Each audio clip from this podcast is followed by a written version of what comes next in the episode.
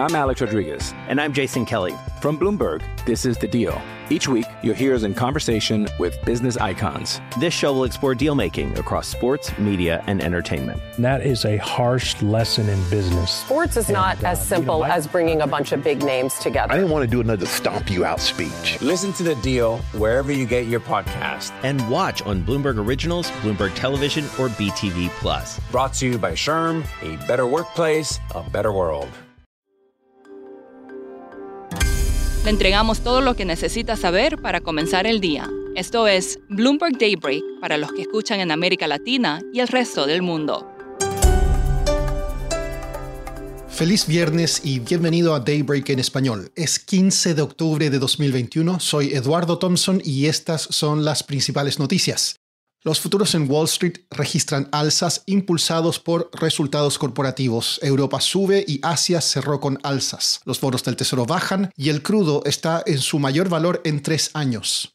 El banco Goldman Sachs cierra una semana de resultados trimestrales de los bancos de Wall Street. Sus rivales como Bank of America, Morgan Stanley y Citigroup reportaron enormes incrementos en las comisiones que cobran por asesorías y analistas proyectan que el banco liderado por David Solomon entregará cifras igualmente sólidas.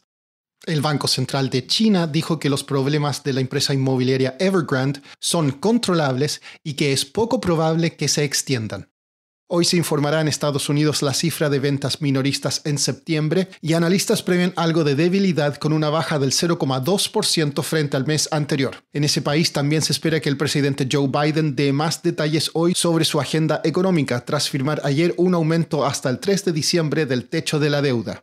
En cuanto a criptomonedas, el regulador de valores de Estados Unidos permitiría la próxima semana la cotización del primer ETF de futuros del Bitcoin. El precio de la moneda superó más temprano los 59 mil dólares.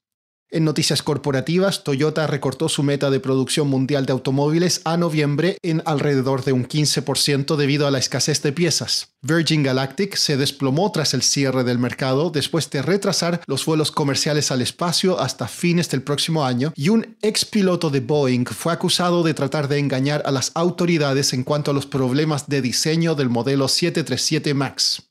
Pasando a América Latina, México impondría requisitos de visa a los visitantes de Brasil para ralentizar la migración a Estados Unidos, informó la agencia Reuters citando un documento de la Secretaría del Interior de México.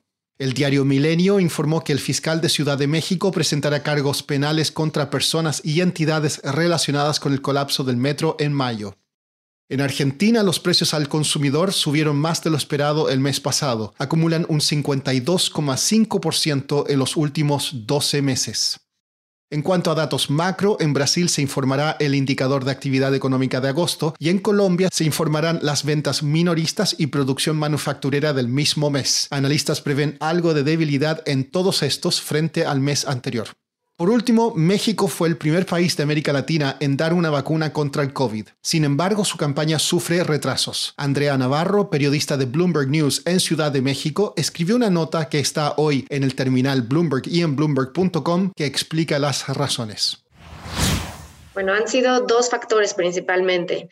Primero, hubieron muchos retrasos en la producción local de la vacuna de AstraZeneca y de la de CanSino, que ha retrasado obviamente las entregas. Estos problemas fueron de supply chain, no había los elementos para terminar de envasar las, las vacunas. El otro problema ha sido logística en distribución. La Ciudad de México tiene una alta cobertura, mientras que lugares más remotos como el estado de Oaxaca o el estado de Chiapas, donde la gente vive en lugares más rurales con menos accesos, ha sido más difícil llegar a ellos para vacunar.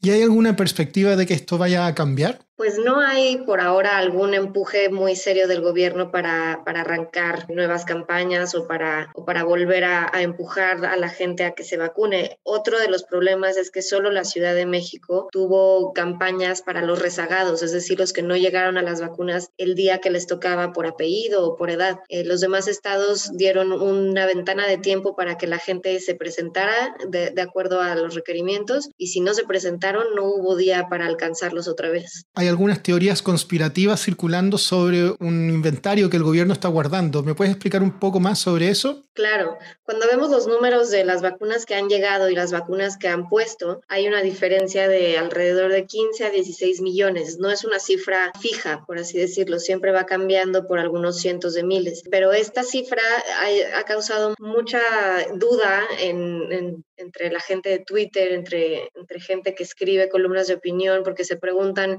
qué pasa con esos 15 millones de vacunas, por qué no se ponen. Em, hay gente que, como el experto que yo entrevisté, que piensa que más allá de una conspiración o más allá de, vacunas robadas o perdidas, se trata de un error de, contabilidad. No supieron registrar bien cuántas llegaban, cuántas salían y se creó un vacío eh, de 15 millones de vacunas, que no es cualquier cosa, pero pues sí, no, nadie sabe dar una explicación a ciencia exacta de qué pasó. Eso es todo por hoy. Soy Eduardo Thompson. Que tengan un excelente fin de semana.